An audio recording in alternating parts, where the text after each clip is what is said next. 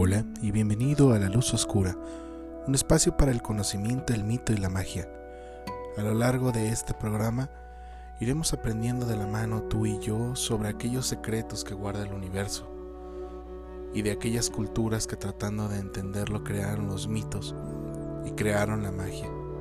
También abordaremos temas de la cultura popular como las cartas del tarot y el cómic como un medio de expresión del alma humana.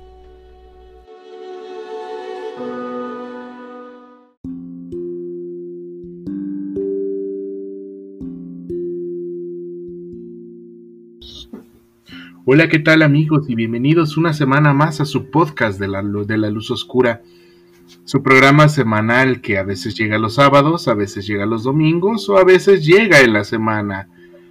Eh, el tema de hoy, como lo saben, es, una rotación de nuestros temas que tenemos una vez al mes. Eh, en este caso nos tocó hablar de un tema de actualidad no relacionado con la cultura pop, eso es dentro de dos semanas, así que al pendiente amigos. Y el día de hoy quisimos abordar un tema que Lau y yo hemos estado platicando durante algunos, algunos días que podría ser de interés y que fue un, tema, un tema que me quemó bastante las pestañas esta semana, Lau. No sé cómo te haya pasado a ti esta semana con el tema que vamos a tratar hoy.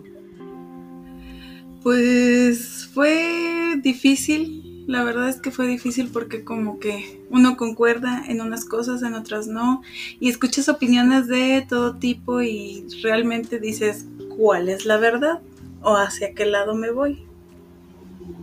Sí, y sobre todo es más complicado, digo, no, no es, no es ponerse uno en primera línea, porque, sino que como hombre es más difícil entender o tratar de comprender algunos temas porque por, el hecho de ser hombre no los entendemos porque no entendemos su sentir muchas veces.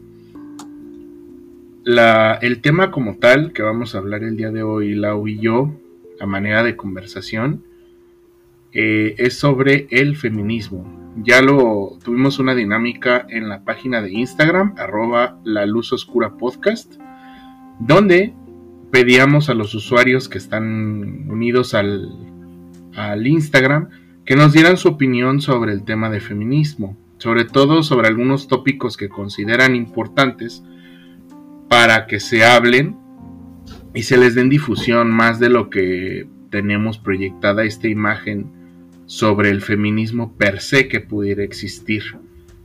Entonces nos llegaron algunos comentarios, eh, a lo largo del podcast los, los platicaremos pero vámonos, vámonos a la génesis de todo, de todo este tema. Este, ¿cómo podrías dar tú una definición sobre qué es el feminismo, Lau? Mira, yo creo que antes de empezar, quien nos está escuchando debe saber que son opiniones. Es mi opinión y tu opinión. Si tienen otra opinión que no concuerda con nosotros, es muy válida y, y todo, pero también o sea, es que cuando uno habla de este tipo de temas, siempre hay alguna persona muy susceptible que dice, ay, eso no es, y que empiezan a hacer un alboroto de, una opinión. Entonces, con calma. o sea, si de plano no te gusta este tema, es más, sigue el siguiente podcast. Porque sí es muy feo que, que estás tú hablando de un tema eh, que para ti es interesante o que puedes tener el conocimiento no total ni general, pero pues sí, ¿no? Tu punto de vista y, siempre hay alguien que no concuerda, está bien, está chido no concordar, nada más acuérdense que son opiniones. Y todo desde el margen también del respeto, ¿no? Porque, Así es. Porque muchas veces este, damos la opinión, pero también pues estamos siendo un poquito transgresores con la otra persona, ¿no? Que está del otro lado. A final de cuentas, tal vez no es del mismo género que el tuyo, o tal vez no sean parecidos, pero al final de cuentas es un ser humano quien está detrás, ¿no? Y pues siempre desde el respeto, amigos. Eso es muy importante. Pero, pero bueno, vamos a empezar con este tema tan difícil. Y bueno, yo quisiera que Lau me, me, me platicaras qué concepto tiene sobre el feminismo. Mm, bueno, para empezar podríamos eh, definir el término feminismo, o sea, yo creo que, que desde ahí partimos este, ahora sí que nuestro tema, porque si vemos, feminismo puede, eh, bueno, no puede, está dividido en dos palabras, que si las buscamos es femina ismo. Ismo, ya sabemos, es doctrina y con eso no hay ningún problema. Pero cuando hablamos de fémina, eh, queremos mm, decir, si llegamos a la raíz, muchos van a decir, ah, pues bien fácil, es femenino, ¿no? O sea, es más que eso, simplemente es llegar hasta el fondo, que lo dicen en griego y en latín se traduce como la que amamanta o la que da de mamar, o sea, es una hembra, sin llegar a, ah, es un humano, no, es una hembra en sí, porque no sé si se acuerdan que antes era macho y hembra, y de ahí no pasaba y luego ya se fueron evolucionando los términos, entonces, para mí el, el feminismo, al menos este, lo que yo conozco como feminismo, era la lucha que tenía la mujer en específico la mujer, por tratar este, de llegar a una igualdad junto con el hombre. Recuerden bien, junto con el hombre. No, a mí me vale que eso que le pase al hombre y, y yo como mujer tengo todos los derechos y privilegios que quiera. Entonces, vamos viendo que cuando nace el feminismo se busca eso, la igualdad entre hombres y mujeres eh, tanto jurídico, ideológico, socioeconómico, o sea, que no haya esa discriminación que, pues sentimos, la verdad es que eso, que sentimos. Ok. ¿Quisieras agregar algo más al, concepto neto, Lau? No, no, no, creo que no. bueno, yo, yo estoy de acuerdo contigo, este, hay, hay ahí por ah, también todo parte desde los mismos principios lógicos del, del, de cómo denominamos las cosas a veces, ¿saben? Eh, en la denominación, como, como nos marca Lau, este, del feminismo, sí son dos palabras y, y, vienen de latín, pero... Y, y la... es que, ¿cómo podría decirles? Es que es muy complicado, amigos. Y y más para tratar de dar como respuesta a algo tan grande, em, pues el término a veces es un poco ambiguo, ¿no? Porque pues ahora podemos contemplar también dentro del rubro de feminismo a las personas que son trans, ¿no? Y que tal vez algunas no cumplen el, el criterio de que del que viene la palabra original, ¿no?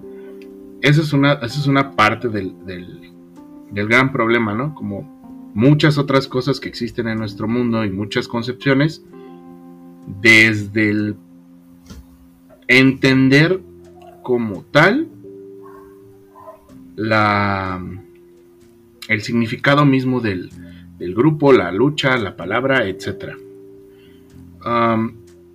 ¿Quieres que empiece con algo de contexto histórico, Lau, para generar un poquito de discusión? Em, sí, bueno, antes que eso, bueno, sí había una palabra, no sé si, bueno, yo la tenía entendido como era luminous, que era la palabra que se utilizaba para luchar en igualdad entre hombres y mujeres o sea, hombres y mujeres, vamos, así naces mujer, naces hombre, ya lo psicológico, todo lo demás lo dejamos a un lado. Entonces, esa palabra también es muy interesante que la tratemos porque ahí es donde empieza realmente el feminismo. O sea, no funcionó porque las mujeres se sentían, eh, ¿cómo decirles?, tan oprimidas que decían, ay, no, pues es que como esa palabra y bla, bla, bla, y es cuando nace lo que es feminismo o sea, la palabra en sí, para darle más opción a que se viera que era la lucha de las mujeres. Pero realmente Luminous, creo que se llamaba así, no, no estoy muy segura, este, lo que trataba era la igualdad hombres y mujeres. Y no solo eso, también este, iba con la raza, con el credo, con muchas cosas. Entonces, pues no sé si triste o felizmente se quedó el término feminismo. Ahora sí, si quieres empezamos con algo de historia. Ok, va, este... Vámonos a lo más antiguo. Vámonos a... A, a la misma génesis de la civilización humana. Hablo de cuando el Homo sapiens sapiens empezó a, desgregarse por el mundo en tribus de cazadores, todavía no, de cazadores recolectores más que de agricultores. Y lo que pasa es que en este punto pues no existe ningún concepto como tal, o sea, había conceptos muy básicos sobre el día, la noche, la muerte, la vida, pero no había un, concepto como tal de, ok, ahora quién tiene el poder, ¿no? Esa teoría del poder se desarrolla más tarde, cuando llega el sedentarismo, pero, pero las tribus o los, o los grupos de seres humanos primitivos que vagaban por toda la Tierra, generalmente este, había dos funciones específicas muy, muy, muy, muy, muy, muy visibles, ¿no? Los hombres se dedicaban a la caza, iban, rastreaban, mataban y traían al animal a la tribu, y la mujer se encargaba de la crianza de los hijos, de la recolección de, comida que no... de otro tipo de comida, de recolectar o de matar animales pequeños o esas cosas. Y bueno, generalmente pues ya al estar en tribu y compartir ese, ese espíritu común, pues podemos hablar de que las, las, las religiones antiguas o más antiguas de la humanidad son matriarcales.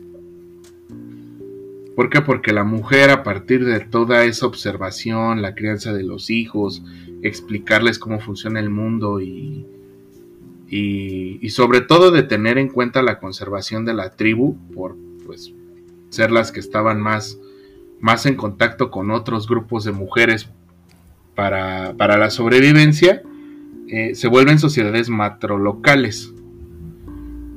Eh, esto para su, sobrevivencia neta como tal. Aquí, aquí cabe aclarar algo muy importante y es que hay, una, hay dos teorías antropológicas biológicas que hablan sobre el, el patriolocalismo y el matriolocalismo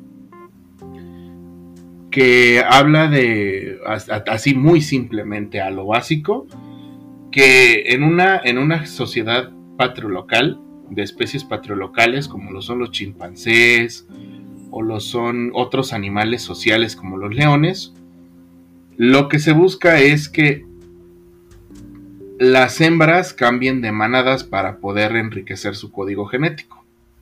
Ajá.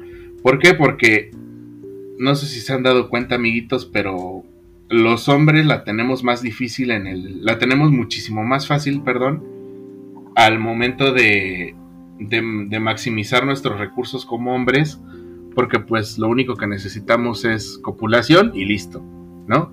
Y una mujer para poder tener una descendencia necesita la copulación, gestar al, producto, que nazca el producto, cuidarlo, criarlo y pues, o sea, la, vean la descompensación total de tiempo y esfuerzo que se lleva este asunto, ¿no? Entonces, los, estas especies animales patriolocales lo que hacen es que van rotando a las hembras por las tribus, o sea, por así decirlo, como que se las pasan, ¿me entienden? Suena gacho y es horrible, pero así funcionan esas sociedades patriolocales. Y las matriolocales funcionan al revés, porque las hembras son las que defienden la manada y son las que tienen el poder de decirle al macho, no, pues ahora vete con tal manada para que tus genes se mezclen y no hay necesidad de ahora sí que no hay necesidad de que de, más hembras en la tribu. Es algo biológico social que se ha estudiado en muchas especies pero bueno a qué voy con esto eso transgrede inclusive también nuestra propia naturaleza humana y transgrede esa manera primitiva en la cual se llevaban las relaciones. Sí las mujeres tenían esa relación más cercana con la instauración del, ahora sí que de la conservación de la tribu por su sabiduría. Y los hombres, pues como somos unos entes violentos, por, o sea, no por naturaleza, o bueno, sí, depende de quién lean, puede que les digan que sí, puede que les digan que no. Eh, los hombres se dedican a matar. a matarse entre ellos o a matar entre ellos para la conservación de la manada. Esto se va deformando con el tiempo. A medida que, las sociedades empiezan a sentar en, grupos, en lugares específicos, a desarrollar la agricultura, a desarrollar estos, este conocimiento ya más enfocado a los, a los imperios antiguos, ahí es donde hay una distorsión del sentido de lo que es la mujer o, el papel de la mujer en la sociedad. ¿Por qué? Porque ahora el hombre se le hace más fácil ir y, matar al vecino del pueblo de al lado, robar a sus mujeres y traérselas a la tribu para hacer más grande su tribu y darle una pertenencia propia. Pero en el campo de la práctica, volvemos al punto, la mujer al ser la que lleva la carga, la que ahora sí que tiene que eficientar el recurso de la copulación, tiene ese peso dentro de la tribu también. Entonces, esto es más o menos lo que pasa a un nivel muy, muy antiguo y muy básico, porque esta teoría es increíblemente extensa, amigos. Y, y, sí, les recomiendo que, que si les interesan los temas de antropología y de biología, lo chequen, está muy interesante sobre las sociedades patriolocales y matrolocales, pero se da esta evolución de, ese pensamiento, pero, pero es curioso porque en estas sociedades antiguas, por ejemplo en Egipto, la mujer no, resta, no deja de tener un protagonismo clave dentro de. ¿A qué me refiero? El panteón de dioses egipcios está equilibrado entre dioses y diosas está constado en documentos de las épocas de los faraones que había un sistema de había un sistema legal y no solo había un sistema legal las, parejas se podían divorciar. Y había un sistema de manutención en esa época. O sea a, un punto muy muy general al que, al que quiero llegar con esto es que hombres y mujeres tenían una igualdad de derechos en ese momento. ¿Qué pasa después? Que bueno, llegan, llegan un montón de tribus basadas en, el, en este sistema beligerante basado en, el, en la guerra, en el, en el militarismo, y distorsionan ese concepto al punto de que la mujer tiene un papel específico porque lo maneja así tal dios, o lo maneja así la deidad, o lo que sea, ¿no? y se reliega a la mujer. Pero estamos hablando de derrocar, ¿no? O sea, si estamos hablando de las religiones antiguas, como lo veníamos estado platicando, siempre fue la mujer la protagonista. Entonces, porque pues todos los ciclos lunares, todos los ciclos, o sea, todo el ciclo estaba basado bajo la mujer. ¿no? O sea, lo que hacíamos del agua y todo lo demás. Pero yo creo que el concepto de machismo, de, de cuando ya el hombre empieza a tener este poder, fue la misma mujer el que se lo dio. Porque fue la de, no, espérame, o sea, sí, yo soy importante, pero tú también. Y lo empezó a alzar de más, o sea, o al menos yo, es el concepto que siempre he tenido, o sea, no quieres un hijo machista, bueno, entonces que la mamá no lo haga machista, porque ni siquiera es el papá. O sea, la mujer es la que se encarga y la que divide las tareas. Entonces, desde ahí empezamos a tener el conflicto de, de por qué es más importante un hombre que una mujer.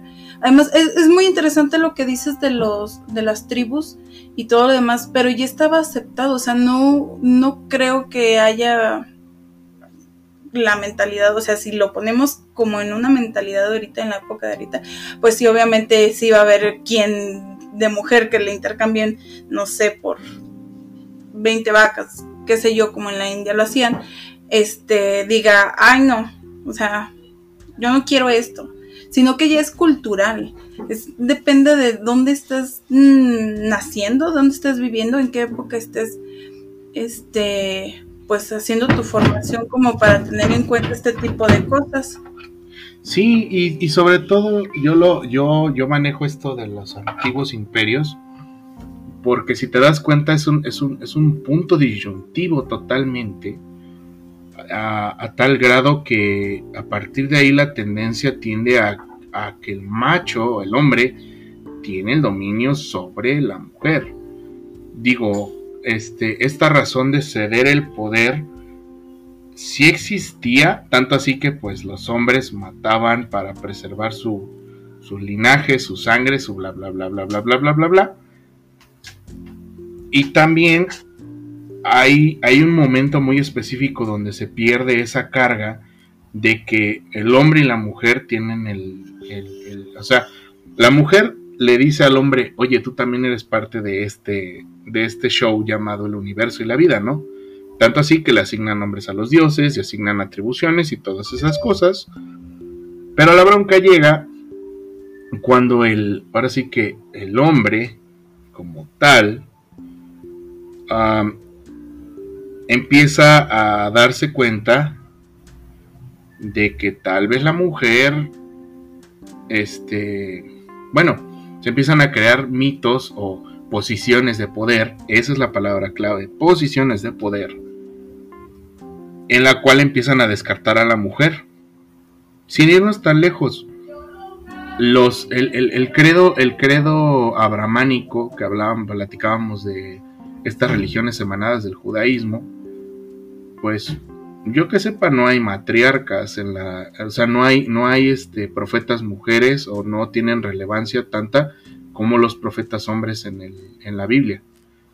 Y esto obedece a la razón de que el hombre, al darse cuenta de todas las cosas que hace la mujer o el poder que tiene en las comunidades, le da un papel secundario en los textos, le da un papel secundario en la política y la trata de aislar.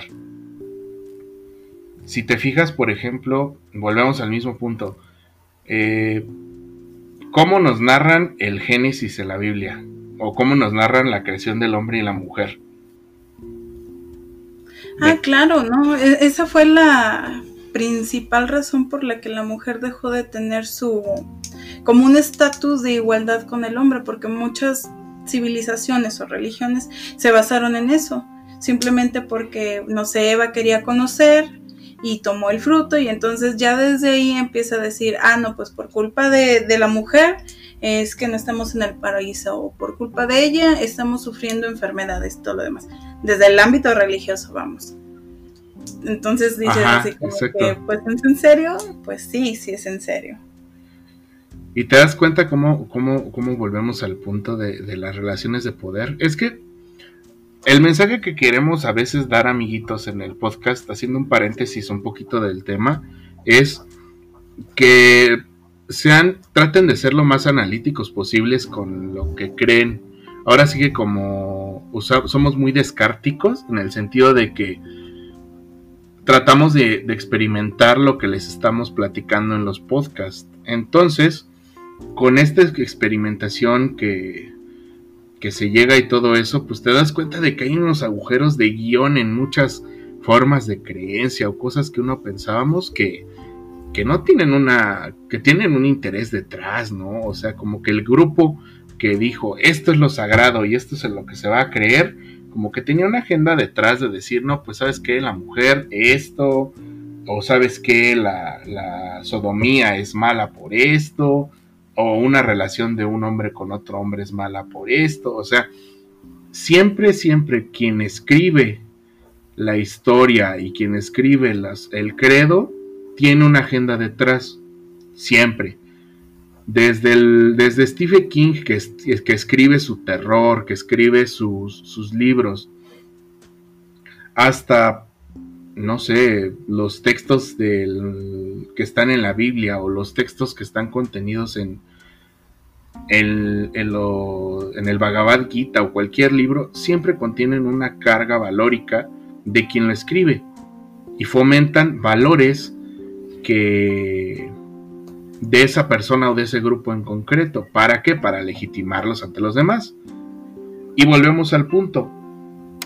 Se llega a este punto donde la mujer se reliega totalmente de, o se pasa como a una figura decorativa del fondo. ¿Por qué? Porque la mujer pecó, porque la mujer le dijo al hombre, este, cómete este fruto, y es como, oye, no, es, es, es como, si me, me entiendes, ¿no? Más o menos lo que quiero, quiero explicar aquí, Lau. Sí, claro que sí. Es como decir que la primera feminista fue Lilith, la primera esposa de Adán. O sea, ah, si vamos a, ese, hasta ese punto, vamos diciendo que Lili fue la más inteligente porque dijo, ah, en esto no me lo creo, a ver, vamos a ver qué más hay, qué, podemos sacar de aquí, qué podemos sacar de acá. Entonces, al ser ella curiosa y al ser, eh, no querer ser dependiente de lo que hay en el paraíso y pensar que hay mucho más que podemos explorar sin eh, engrandecer a las mujeres, este, es lo que nos lleva a esto, ¿no? Y es como la sacan de la historia, es más, este, no se sabe nada de Lilith, ¿por qué? Porque pues no te conviene, porque como una mujer va a desobedecer los mandatos de un ser superior, que en este caso es hombre. Ahora imagínate los ejemplos más pequeños. Yo me pongo a pensar en, en María Magdalena, ya yéndonos más, más adelante en el tiempo. ¿Cómo pintan a María Magdalena bueno, cómo la pintaban hasta los años 50 de que María Magdalena era una prostituta. Y en realidad, María Magdalena tiene un papel determinante en el en la liturgia de Cristo, ¿no? Tiene un papel tanto de promotora de los, de, los valores cristianos primigenios, como tiene el papel de, de santa en el sentido, pues ahora sí que de los mismos creyentes católicos de que era una santa de los pecadores que habla del arrepentimiento y esas cosas, pero pues tuvo que llegar el siglo XX, después de los 50, para poder decir, hey, María Magdalena es una figura de relevancia y significa esto, ¿no? Entonces, más o menos vemos por dónde va, va, va más o menos esa, esa tendencia a nivel histórico. Y, y, hay un montón de atrocidades que se generan en, en ese punto del tiempo. O sea, imagínense amigos, tuvieron que pasar más de 2000 años para que en los años 20 o 30, Lau, que es cuando inicia el movimiento sufragista, que son como los primeros movimientos. Bueno, no, es, no son los primeros movimientos, pero es el movimiento que más como que da, que resuena y da renombre un poco al movimiento ah, cerca de nosotros. O sea, ¿cuánto tiempo tuvo que pasar para que esa posición del poder o esa posición de, de ok, la mujer está relegada a un segundo plano, bla, bla, bla, se rompiera? ¿Y qué digo? Hay ejemplos individuales que son así como que ahora los entendemos porque ya ha pasado el tiempo, pero en su momento eran vistas como parias esas mujeres, ¿no? Y ahora tenemos a partir de, los años 20, 30, no, recuerdo la fecha exacta ahorita, pero inicia este movimiento al principio buscando el voto de la mujer en Estados Unidos, Ciudad Lau. Mm, pues más o menos, o sea, es que no empieza propiamente en Estados Unidos, de hecho empieza mucho antes en Francia en Alemania y creo que en Inglaterra. bueno, tal vez lo invento, pero más o menos por ahí empieza. Pero es muy, es, bueno, no sé, a mí se me hace muy curioso cómo es que empieza, porque por ejemplo, se supone que la lucha ni siquiera empieza, este, por ser solo la mujer, o sea, las mujeres sí van y, y protestan y todo lo demás, pero era primero o principalmente para que no hubiera esclavos. O sea, hombres o mujeres no importaba, es, era el hecho de luchar para que no hubiera esclavos. Y ya después de eso se logra la libertad, se logra que, este, que la raza negra empiece a, a tener voz y voto y libertad y todo lo demás. Y es después de toda esa lucha que empiezan a decir, ay, ¿qué crees que la mujer como que también, no? O sea, hay muchas cosas que tú dices, ¿cómo? O sea, no fue primero la mujer, pues no, se le dio más importancia a la raza y, tristemente pues no este no se logró a la par. O sea, simplemente se luchó por una cosa, se dio esa cosa y fue cuando las mujeres dijeron, bueno, pues si esto ya está hecho, pues sigamos con lo que sigue, que somos nosotras.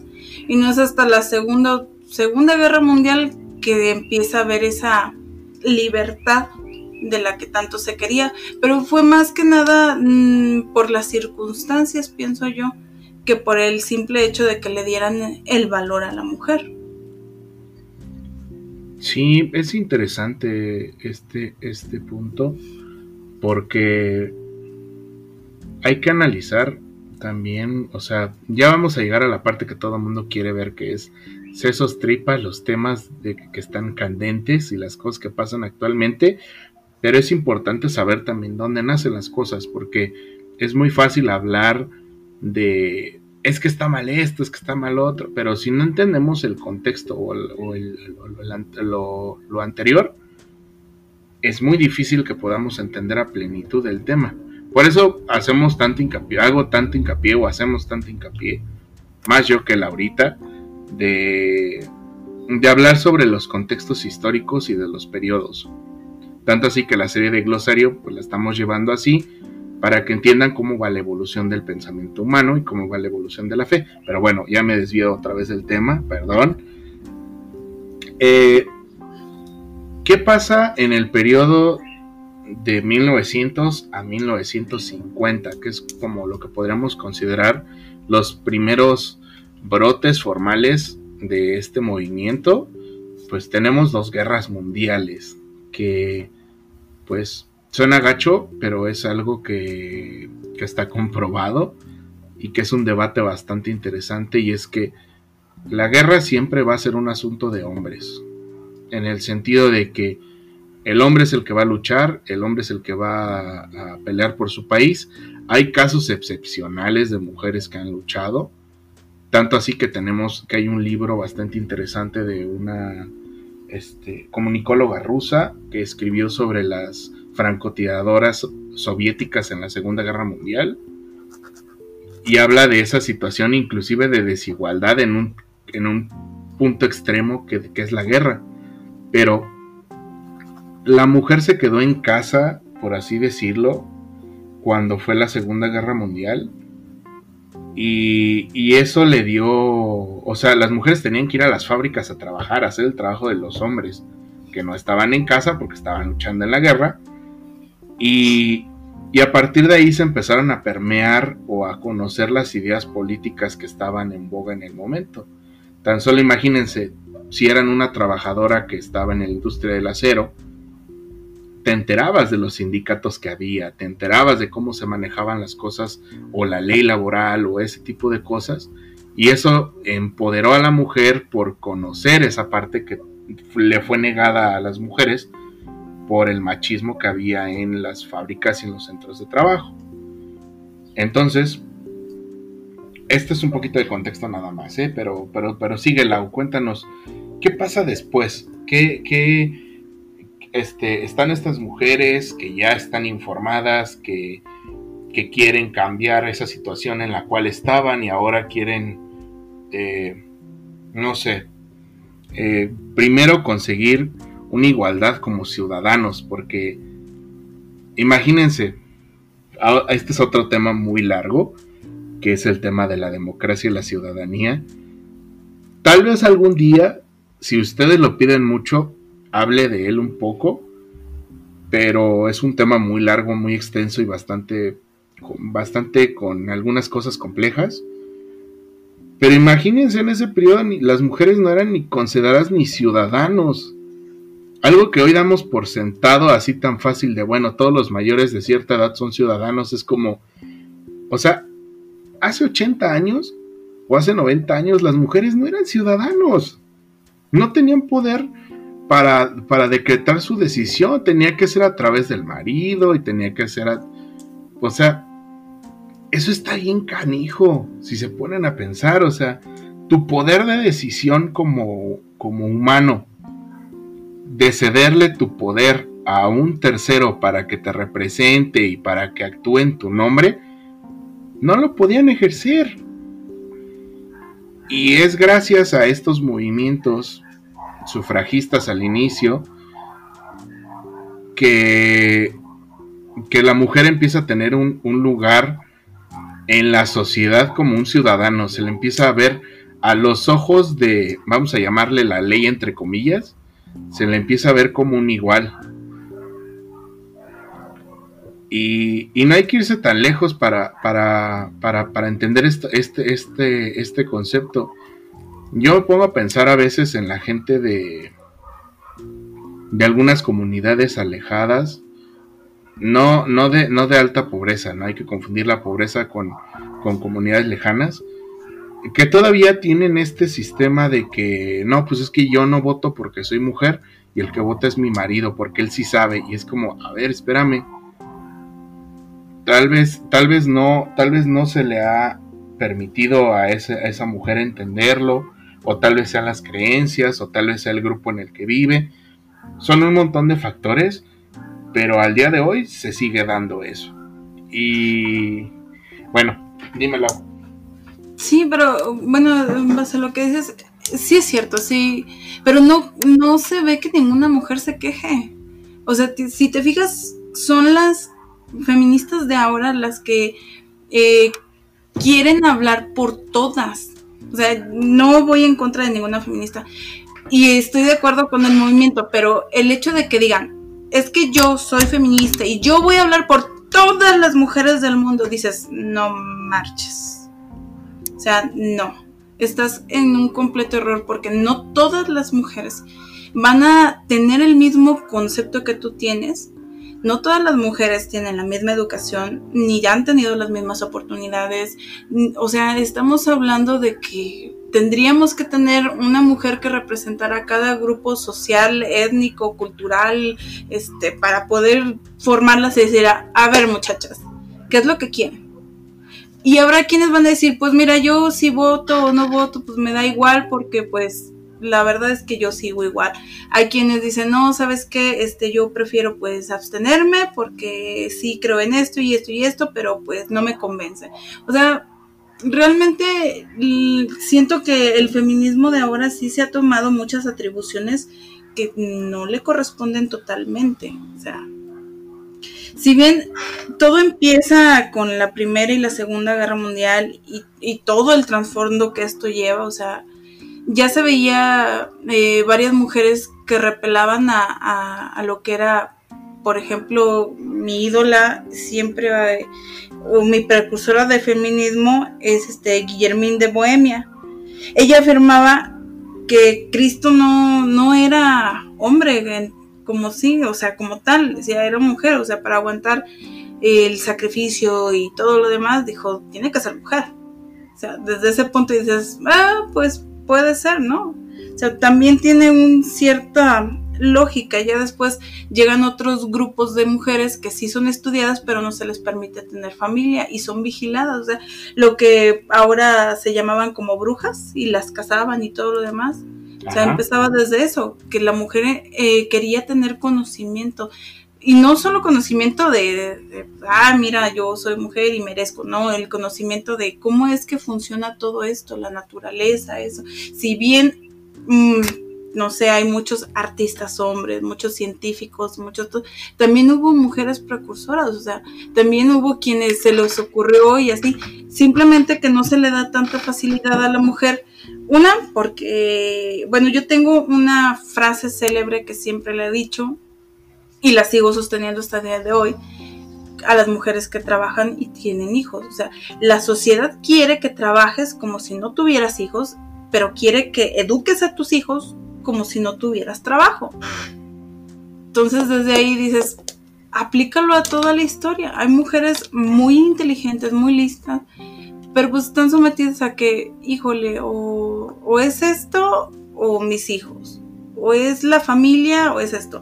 De hecho, hay una mujer que, empieza a decir que el problema principal de, este, de que la mujer no tenga ni voz ni voto, eh, dice que es la familia. O sea, porque te ponen a elegir, no puedes elegir un trabajo y la familia, no, tienes que elegir o el trabajo o la familia, o saber o quedarte en, en ese estatus donde la sociedad, la familia, lo que tú quieras, como le quieras llamar, la cultura hasta, por así decirlo, que te encierras en ese cuadradito. Tú no puedes ir más allá de esto. Es más, estamos en, épocas, en estas épocas, y todavía se considera, bueno, decide, hijos o, trabajo. O te casas o sigues adelante. Y muchas mujeres es cuando ya se agarran esa de, ah, no, pues ya como yo quiero trabajar y como yo me quiero realizar en laboralmente o todo esto, entonces dejo de lado a mi familia, dejo de lado las relaciones, dejo de lado todo esto.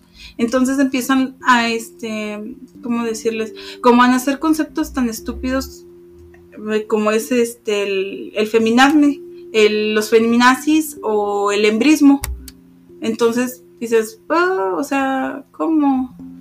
O sea, no puedes, no puede ser que la gente sea tan tonta en pensar que existe el feminacismo o que existe el embrismo como tal, porque sería una tontería, o sea, hombres y mujeres al fin y al cabo sí tenemos libre pensamiento, sí todo lo que tú quieras, pero ni física ni biológicamente somos iguales. Y desde ahí partimos en que entonces no estamos luchando por las mismas cosas.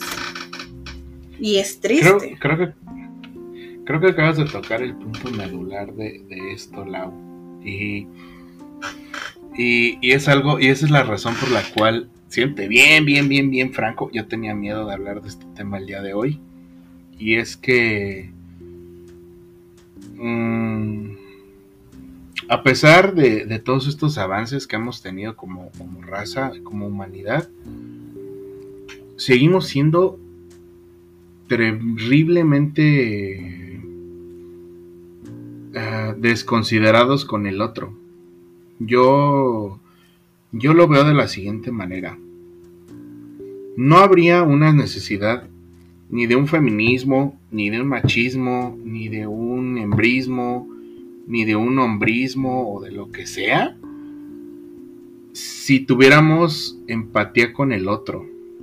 ¿Entiendes? Si enseñáramos a los niños, no a ver como que esto es de niños, esto es de niñas, no, es esto, es esto y punto.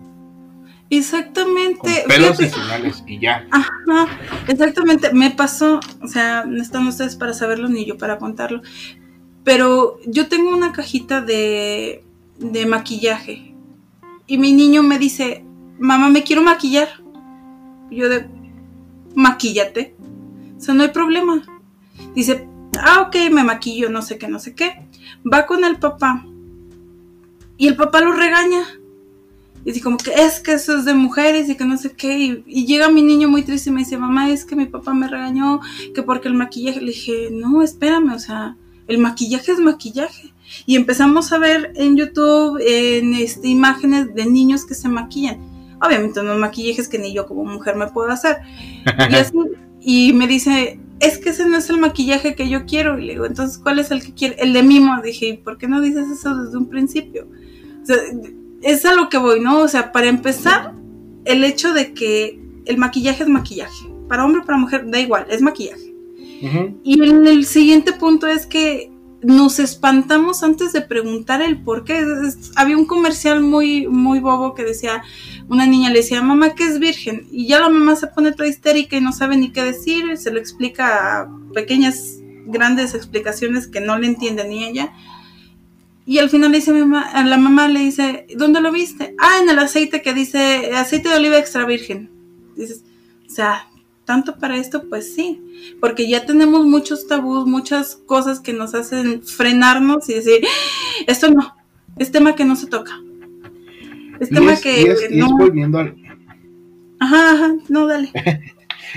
es, es, es, es punto de no, o sea, miren, miren, gente que nos escucha, muchos, muchos de ustedes, o mucha gente que nos conoce, que me conoce, o gente que no me conoce, van a entender esto y van a entender muchas cosas de por qué decidí abrir este podcast, por qué Lau está aquí conmigo, porque hablas de tarot, hablas de ciencia ficción, te puedes hablar sobre el lanzamiento espacial del día de hoy, que es un gran momento para la historia de la humanidad, paréntesis, eh, pero es porque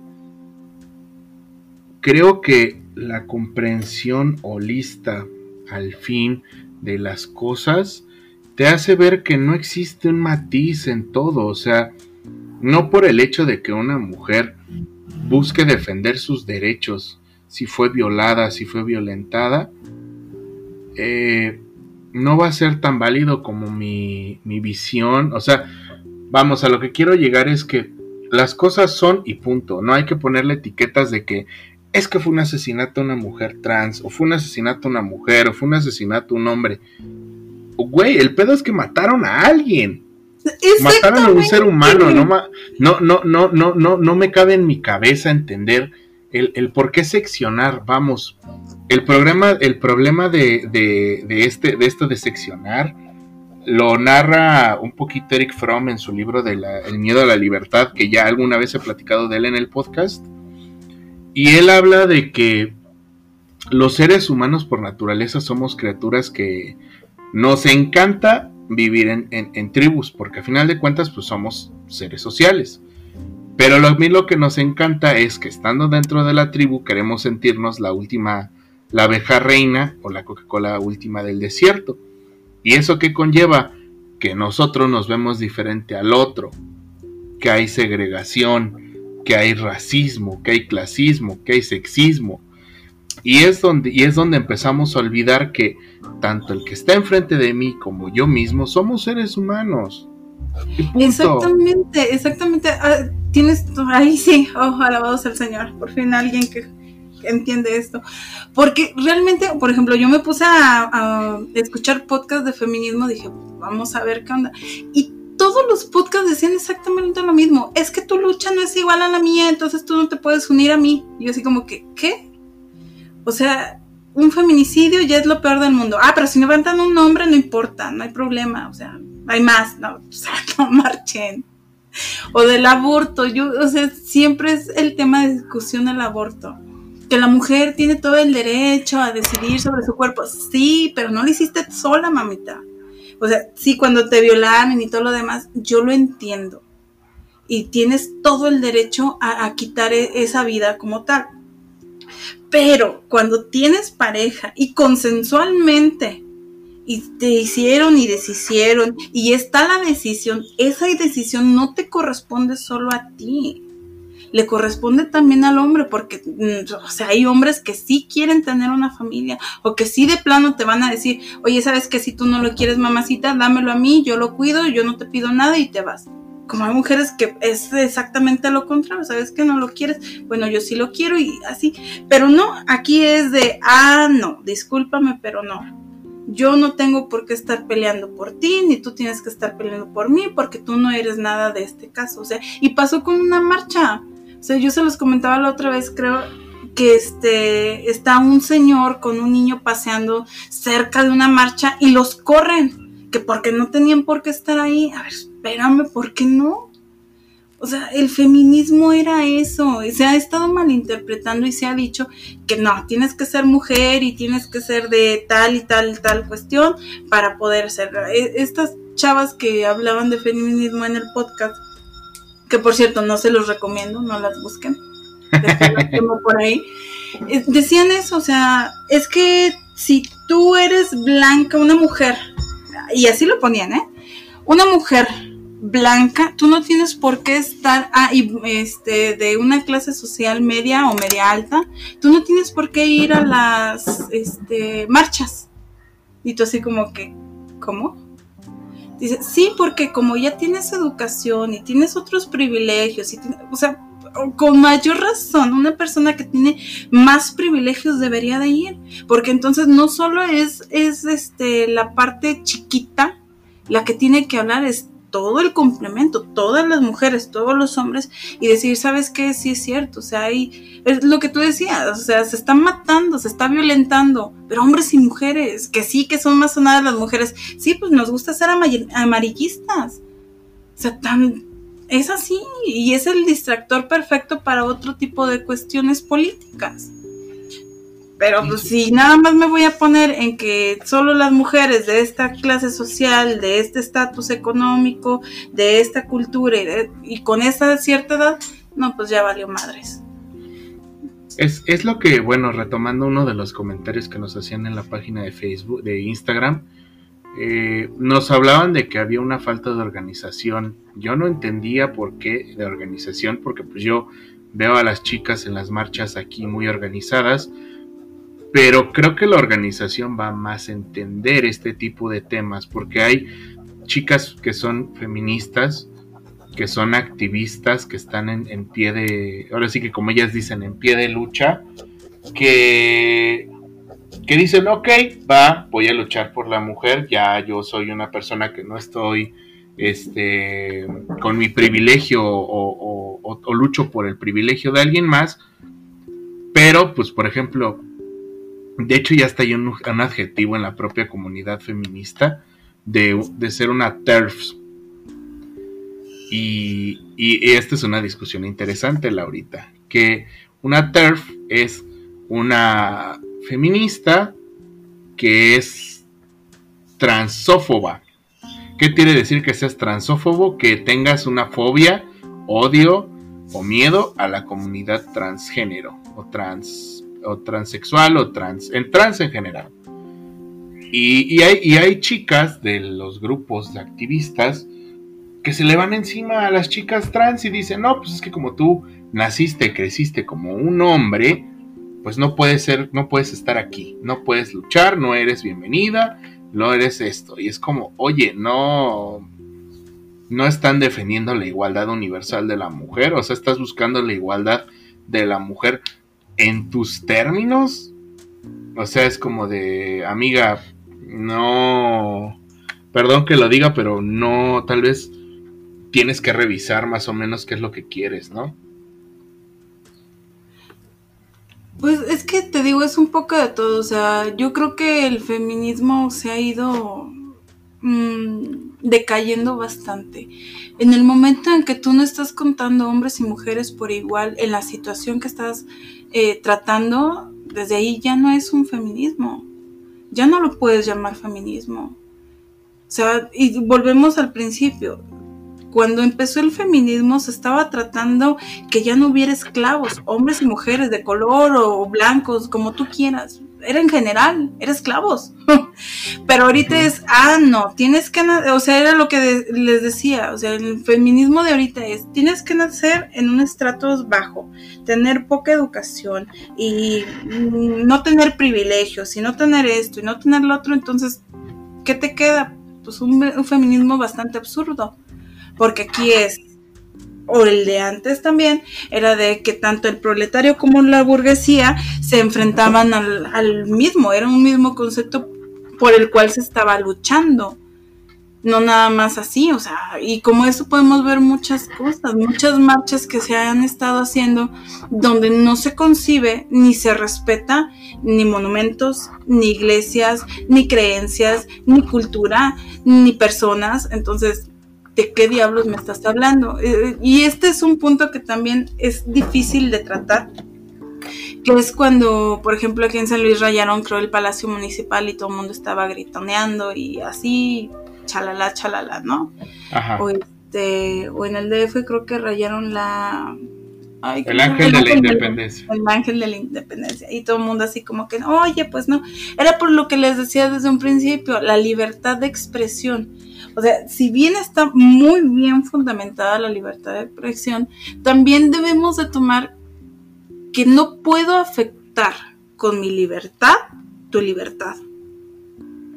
Entonces, desde ese punto, bueno, al menos aquí en San Luis me tocó ver este, una marcha donde estaban, mismas mujeres estaban protegiendo este, una iglesia para que no fueran ni agredidas ni nada. Y muchas feministas les valió queso y empezaron a agredir a las mismas mujeres o sea, por su creencia religiosa y dices, es que estás alienada, amiga. esa mujer está alienada está, está, es el enemigo, es como, o sea, va, va, o sea, ven porque es delicado hablar de este tema siendo hombre amigos. es muy delicado porque Sí, porque te van a juzgar y van a decir que tú no eres apoyo y tú eres el machista que nos quiere tener reprimidas. Pero era lo que decíamos desde un principio. O sea, es, es, ilógico que quieras luchar por algo que no, o sea, y lo que les decía, o sea, aquí las feministas están diciendo, por ejemplo, de las creencias junto con el Islam, es que ella tiene derecho a salir y desvestirse y que no sé qué.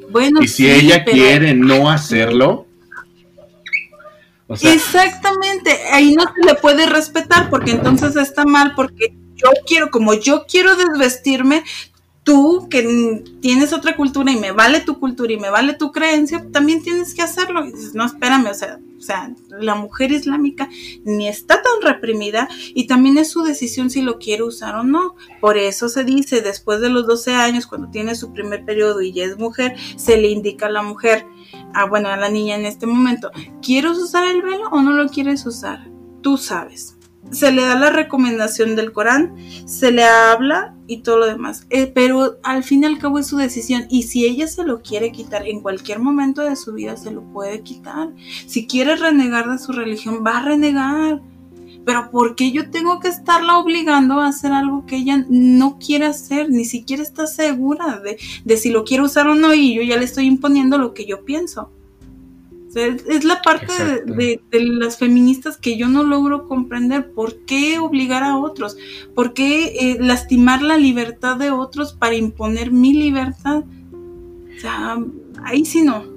¿Sabes? ¿Sabes? Yo siento que va también un poquito entre el discurso de. de yo lo, lo veía, digo, para los que conocen mi, mi historia mi hermano es este una persona LGBTIQ, es gay. Y bueno, en este entender, ahora sí que pues es otro tema también que este bastante interesante, que no sé si tú quieras Lau, el próximo capítulo que nos toque dentro de tres más, podemos invitarlo y hacerle unas preguntas. Ah, claro, sí. Para hablar precisamente sobre eso.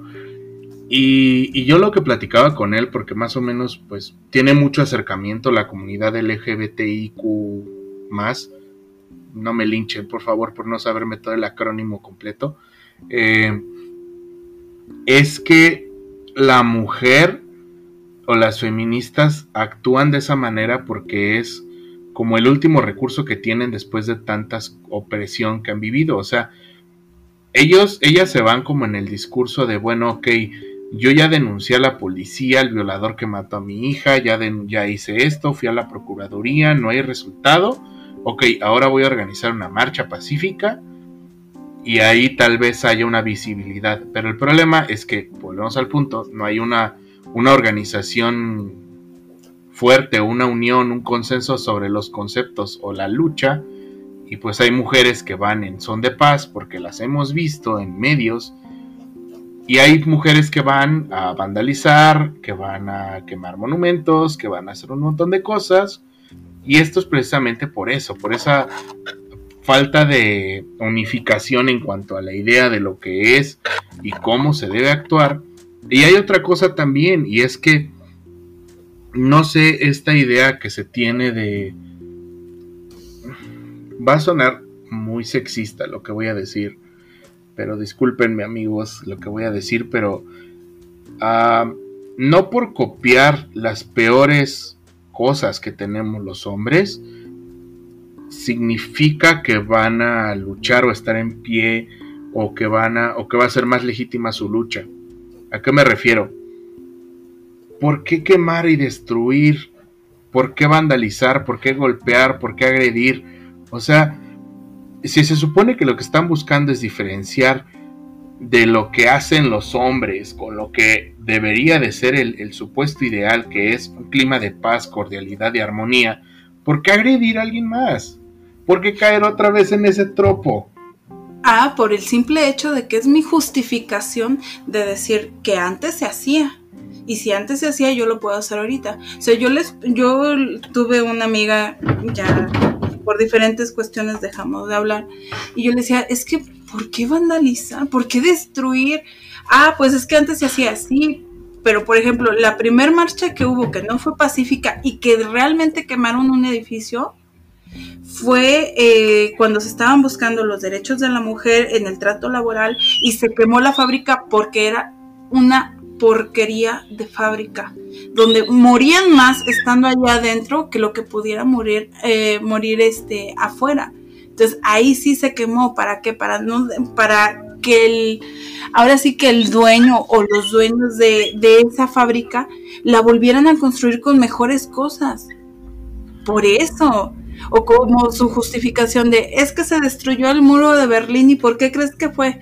Pues sí, mi hermana, pero no fue exactamente por lo que tú crees. O sea, y tampoco es que voy a destruir media ciudad para que me hagan válidos mis derechos, porque vuelvo a lo mismo. Tal vez tú digas, esto es un símbolo de opresión, pero tal vez otra mujer diga, no, esto es un símbolo histórico que se tiene que respetar, porque es mi cultura y también es mi ciudad. Y, es, y es ahí donde entra otra vez la diferenciación de criterios, si es que tú eres una alienada, es que tú eres una aliada del hombre y...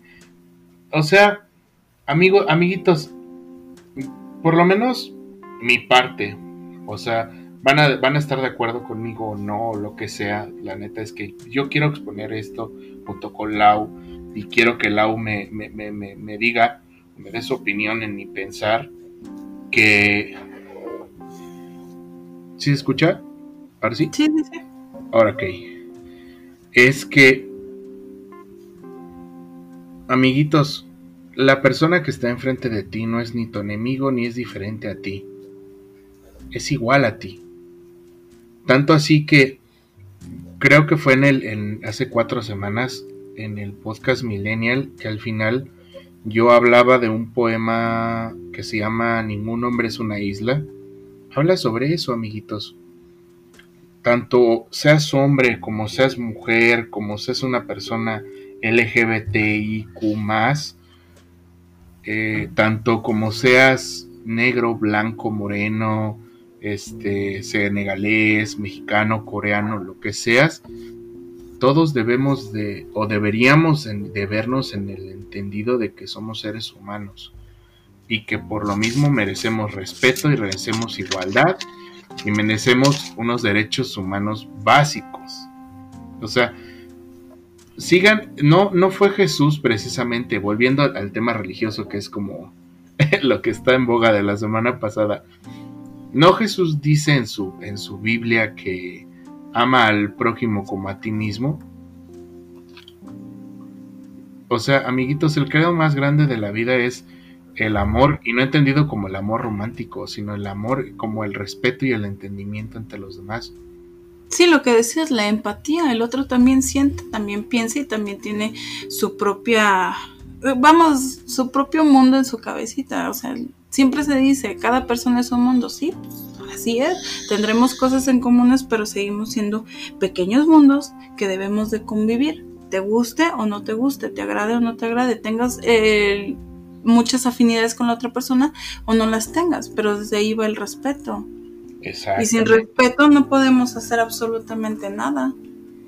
Exacto. Y, y bueno, eso es más o menos pues como la visión que yo tengo, porque ya de ahí deriva todo lo demás, o sea, va desde respetar si a Laurit, si a mí me gusta adorar al dios al dios cabra, desde que al vecino le gusta ser testigo de Jehová, desde a mi hermana le gusta ser lesbiana o X, Y, Z. Todo va en torno al respeto y va en torno a, entender al otro, ¿no?